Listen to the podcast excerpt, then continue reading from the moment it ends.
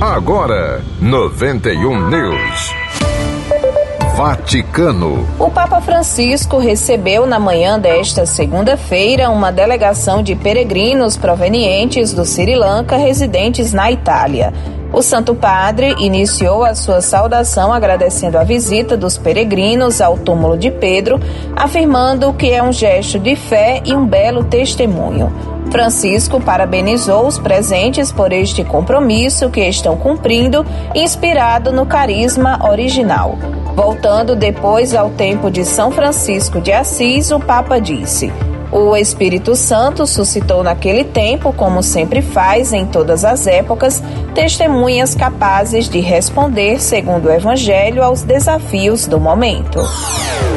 Correspondente. Missa da Divina Misericórdia acontece na paróquia do Santuário dos Santos Mártires, no bairro Nazaré. As informações com Adriano Felipe. Nesta terça-feira, dia 26, a partir das 7 horas da noite, na paróquia do Santuário dos Santos Mártires de Cunhal e Rosso, no bairro de Nazaré Natal, Rio Grande do Norte, acontece a Missa da Divina Misericórdia, realizada pela Renovação Carismática Católica do Quarto Zonal.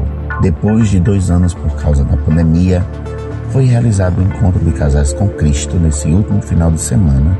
Em quinta-feira, dia 28, após a Santa Missa, acontecerá o reencontro do 11º encontro do Santuário no Salão Paroquial. Sexta-feira, dia 29, às 7 horas da noite, acontece no Santuário a Missa do Crisma de Jovens e Adultos. Dia 30, sábado, será realizado a abertura do Cerco de Jericó e todos estão convidados. Adriano Felipe, da paróquia do Santuário dos Santos Marcos de Cunha Uruaçu, no bairro de Nazaré Natal, para o 91 News.